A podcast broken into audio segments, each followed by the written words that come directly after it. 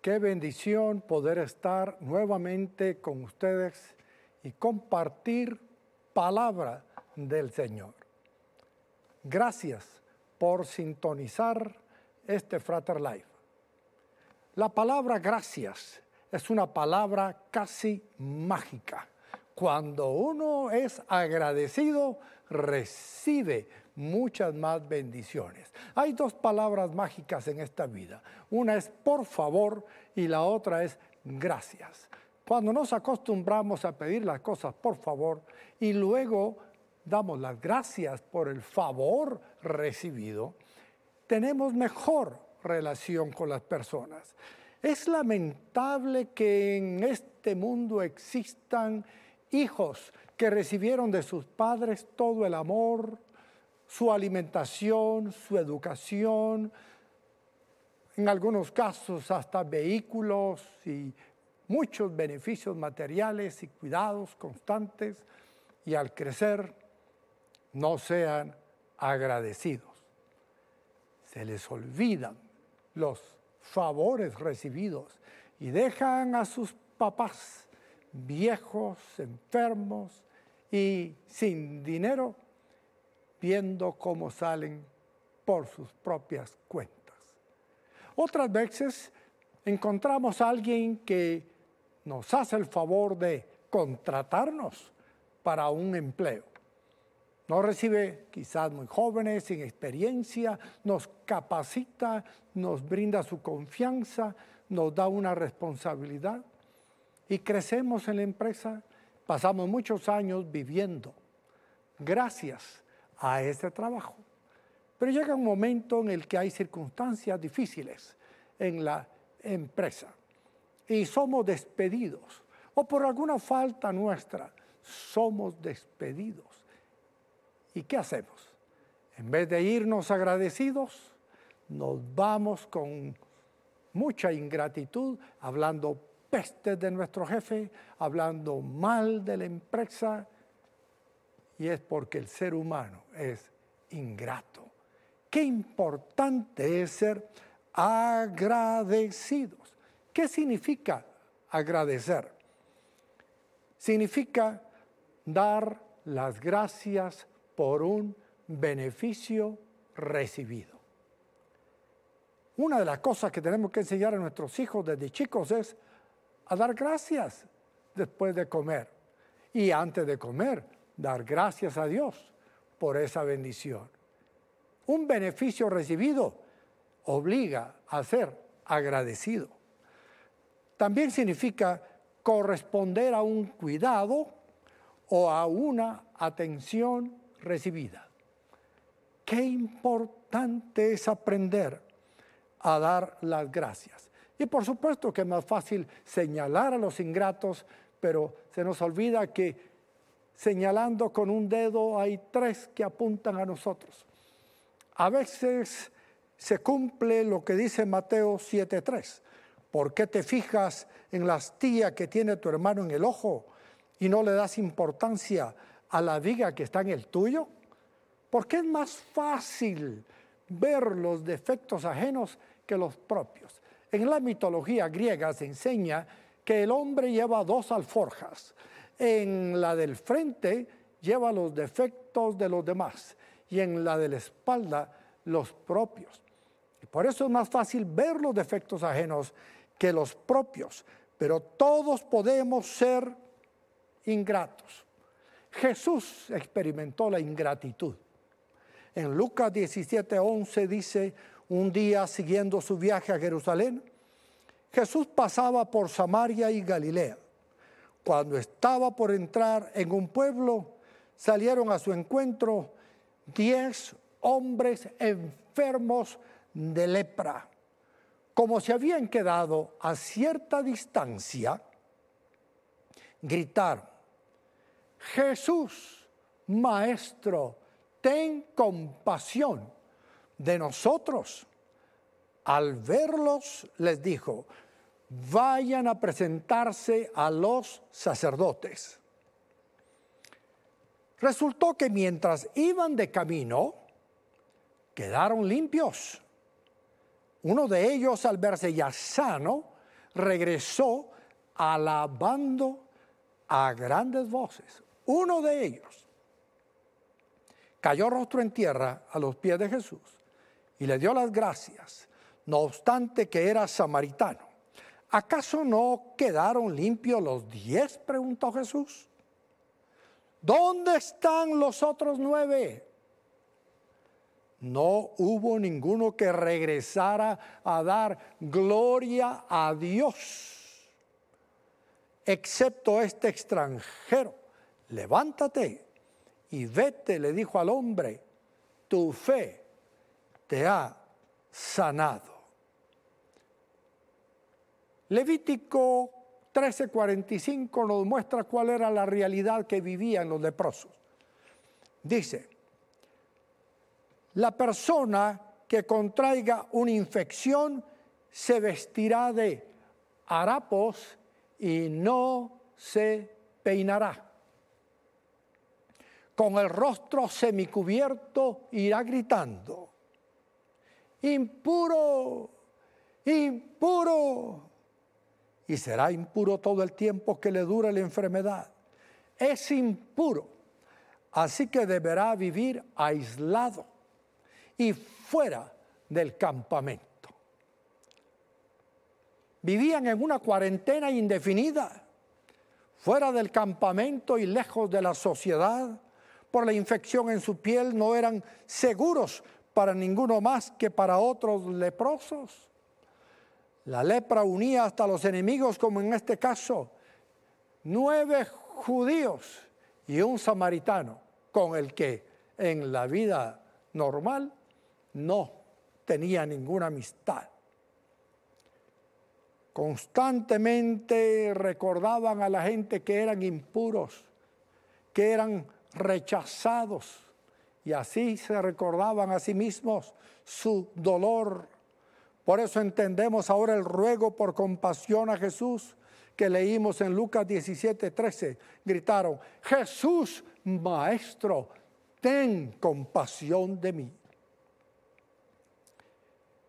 En el versículo 14 de Lucas 17, al verlos les dijo, vayan a presentarse a los sacerdotes. Resultó que mientras iban de camino quedaron limpios. Un milagro extraordinario unos a otros se veían y decían, miren a Juan, ese Juan no tenía la oreja y ahora ya la tiene, estaba carcomida, la tiene completa. Miren al otro de las manos, ya está sano. Unos a otros seguramente fueron viendo cómo Dios los sanaba. Hay milagros instantáneos y hay milagros progresivos. A veces Dios hace una sanidad inmediata y otras veces toma un tiempo pero de que el Señor sana, sana. Él es Jehová Rafa, nuestro sanador. Así que a menudo pasa lo de estos diez leprosos. Pero ellos actuaron en fe, en obediencia al Señor. Vayan a presentarse y ellos fueron. Estaban leprosos, pero empezaron a caminar en obediencia. Y en el camino ellos quedaron limpios. En Levítico 14.1 nos enseña por qué Jesús los mandó con el sacerdote. El Señor le dijo a Moisés, esta es la ley que se aplicará para declarar pura a una persona infectada. Será presentada ante el sacerdote, quien la examinará fuera del campamento. Si el sacerdote comprueba que la persona infectada se ha sanado de su enfermedad, mandará traer para la purificación de esa persona dos aves vivas y puras. Un pedazo de madera de cedro, un paño escarlata y una rama de hisopo. Después el sacerdote mandará degollar la primera ave sobre una vasija de barro llena de agua de manantial. Tomará la otra ave viva, la madera de cedro, el paño escarlata y la rama de hisopo, y mojará todo esto junto con el ave viva en la sangre del ave que fue degollada sobre el agua de manantial Luego rociará siete veces a quien va a ser purificado de la infección y lo declarará puro. Entonces dejará libre a campo abierto el ave viva. El que se purifica deberá lavarse la ropa, afeitarse todo el pelo y bañarse. Así quedará puro. Después de esto podrá entrar en el campamento, pero se quedará fuera de su carpa durante siete días. Al séptimo día se rapará por completo el cabello, la barba y las cejas. Se lavará la ropa y se bañará. Así quedará puro. Al octavo día el que se purifica deberá traer dos corderos sin defecto y una cordera de un año, también sin defecto. Como ofrenda de cereal traerá seis kilos de flor de harina amasada con aceite, junto con un tercio de litro de aceite el sacerdote que oficia en la purificación presentará ante el Señor a la entrada de la tienda de reunión al que se purifica y a sus ofrendas. Las ofrendas eran una demostración de la gratitud que tenían los leprosos de haber sido sanados. No es cosa poca. Un día leproso, otro día sin lepra, era motivo de dar gracias. El mismo Satanás le dijo al Señor cuando hablaban de Job, todo lo que el hombre tiene dará por su vida. ¿Qué son dos corderos, una cordera, seis kilos de flor de harina? No es nada comparado con la sanidad recibida. Y por eso eran obligados a ser agradecidos. La gente cuando pasa un mes sufriendo el COVID-19 con todas sus implicaciones, entubado por 15 días, quizás boca abajo, anestesiado parte del tiempo y luego sale, tiene razón para estar agradecido por recuperar la salud. Nosotros no hemos sufrido esa enfermedad, pero hemos sufrido otras y tenemos que ser agradecidos. Pero todos hemos sido leprosos por el pecado y el Señor pagó el precio en la cruz del Calvario y por eso ahora somos puros. Debemos ser agradecidos. La Biblia dice que somos santos por la obra de Dios nuestro Señor. Pero ¿cómo reaccionaron los leprosos después de haber sido sanados y declarados puros por el sacerdote. Lucas 17, 14 dice que al verlo les dijo, vayan a presentarse a los sacerdotes. En el camino se curaron. Pero dice el versículo 15, uno de ellos al verse ya sano regresó alabando a Dios a grandes voces. Ah, cuando usted es agradecido y reconoce que viene de Dios la bendición. Usted no tiene vergüenza de alabarle a grandes voces. Vino entonces este alabando a Dios a grandes voces, cayó rostro en tierra a los pies de Jesús y le dio las gracias. No obstante que era samaritano. ¿Acaso no quedaban limpios, no quedaron limpios los diez? preguntó Jesús. ¿Dónde están los otros nueve? No hubo ninguno que regresara a dar gloria a Dios excepto este extranjero. Levántate y vete, le dijo al hombre, tu fe te ha sanado. Tu fe te ha sanado. Ah, según el versículo 17 de Lucas 17 dice, ¿Acaso no quedaron limpios los diez? Preguntó Jesús. Y luego le dice, tu fe te ha sanado. Un samaritano.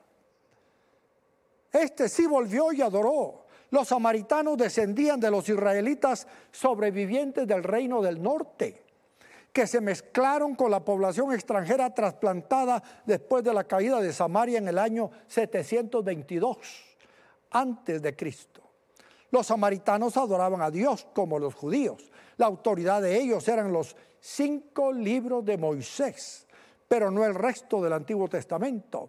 Adoraban a Dios en el monte Gerizim y no en Jerusalén, por lo que eran considerados una secta herética.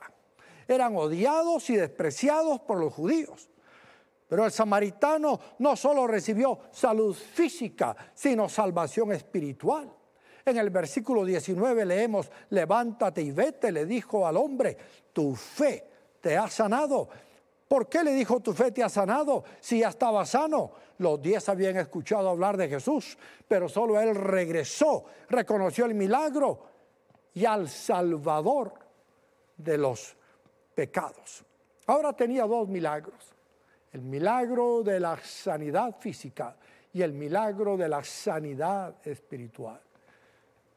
Una y otra vez he dicho, cuando me invitan a orar por un enfermo con una enfermedad terminal y que hay peligro de que muera, por lo general le digo, vamos a orar para que el Señor lo sane. Él es todopoderoso y puede sanar. Pero más importante que sanar de esta enfermedad es que usted sea sano en su espíritu, sea reconciliado con Dios, reconozca a Jesús como su Señor y Salvador personal. Porque aunque sane de esta enfermedad, de morir se tiene. Y con toda franqueza, transparentemente, se lo he dicho a muchos, de morir se tiene, y ahora se lo digo a usted, de morir se tiene. Todos nos vamos a morir. Podemos ser sanados del COVID, podemos ser sanados del cáncer, podemos ser sanados de problemas cardíacos, podemos ser salvados de un grave accidente, pero un día nos moriremos. Y si no estamos preparados para ese encuentro con nuestro Señor, si no tenemos la fe puesta en Jesús como nuestro Salvador, entonces experimentaremos la muerte eterna, la separación completa, eterna del hombre con Dios. Si la lepra representa el pecado en su vida, ¿qué actitud está teniendo ante Dios? a toda la humanidad nos une la lepra del pecado. Es decir, todos somos leprosos. Si la lepra representa el pecado, todos los seres humanos somos leprosos. Romanos 3:9 dice, ¿a qué conclusión llegamos? ¿Acaso los judíos somos mejores? De ninguna manera. Ya hemos demostrado que tanto los judíos como los gentiles están bajo el pecado. Así está escrito. No hay un solo justo, ni siquiera uno. No hay un solo justo, ni siquiera uno. Ni usted que se cree tan justo. No hay ni uno. No hay nadie que entienda, nadie que busque a Dios todos se han descarriado, a una se han corrompido. No hay nadie que haga lo bueno, no hay uno solo. Y es por nuestro pecado, esa lepra moral y espiritual, que todos estamos apartados de la gloria de Dios. Romanos 3:21 dice, pero ahora sin la mediación de la ley se ha manifestado la justicia de Dios de la que dan testimonio la ley y los profetas. Esta justifica, esta, perdón, esta justicia de Dios llega mediante la fe en Jesucristo. Esta justicia de Dios llega mediante la fe en Jesucristo a todos los que creen. De hecho, no hay distinción, pues todos han pecado y están privados de la gloria de Dios. Pero por su gracia son justificados gratuitamente mediante la redención que Cristo Jesús efectuó. Ser justificado es ser declarado justo. Ser declarado justo es ser inocente, es ser sin culpa. Y eso es lo que encontramos cuando venimos a Cristo y postrados delante de Él reconocemos que gracias a Él podemos ser libres de la lepra. Jesús es el único que tomó el castigo por la lepra del pecado en la cruz del Calvario. Romanos 3:25 dice, Dios lo ofreció como un sacrificio de expiación que se recibe por la fe en su sangre. Dios lo ofreció como un sacrificio de expiación. Los leprosos tuvieron que llevar aves y tuvieron que llevar corderos, pero ya Juan había presentado a Jesús el día de su bautismo en agua como, he aquí, el Cordero de Dios que quita el pecado del mundo. Por eso Dios lo ofreció como un sacrificio de expiación que se recibe por la fe en su sangre para así demostrar su justicia. Anteriormente en su paciencia, Dios había pasado por alto los pecados, pero en el tiempo presente ha ofrecido a Jesucristo para manifestar su justicia. De este modo Dios es justo y a la vez el que justifica a los que tienen fe en Jesús.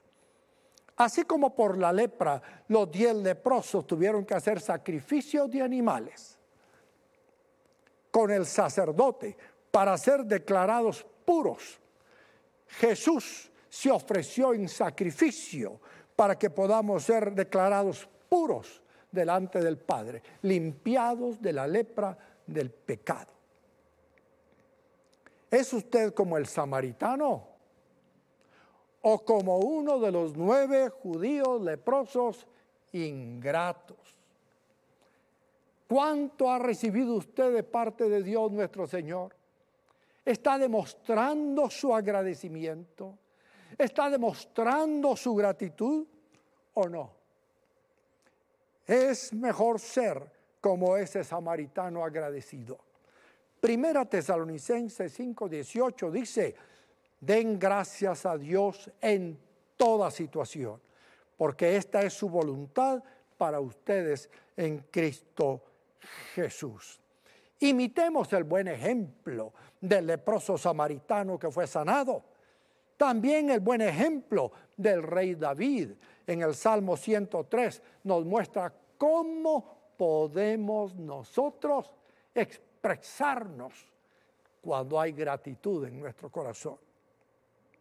David se habla a sí mismo, se exhorta a sí mismo y dice en el Salmo 103.1, alaba, alma mía, al Señor alabe todo mi ser su santo nombre. Alaba alma mía al Señor y no olvides ninguno de sus beneficios.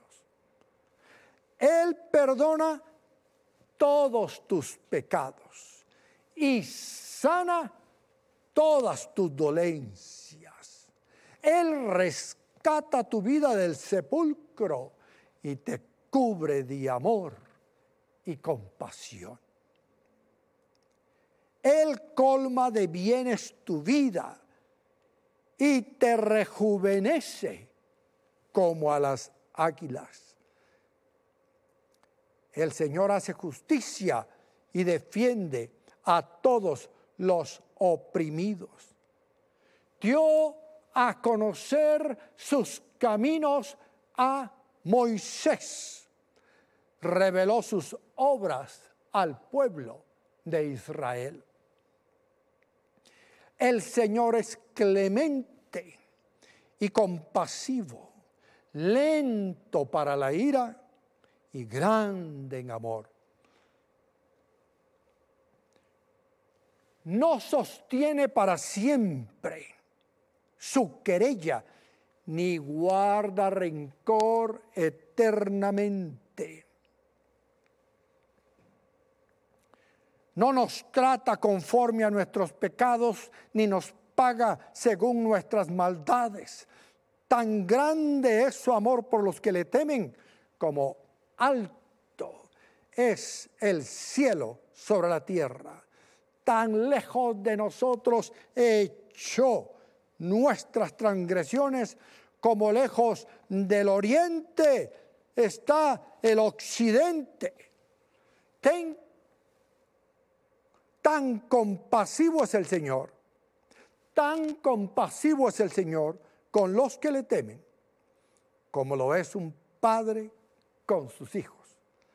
Él conoce nuestra condición, sabe que somos de barro. Si nosotros seguimos el buen ejemplo del leproso sanado samaritano, el buen ejemplo del rey David.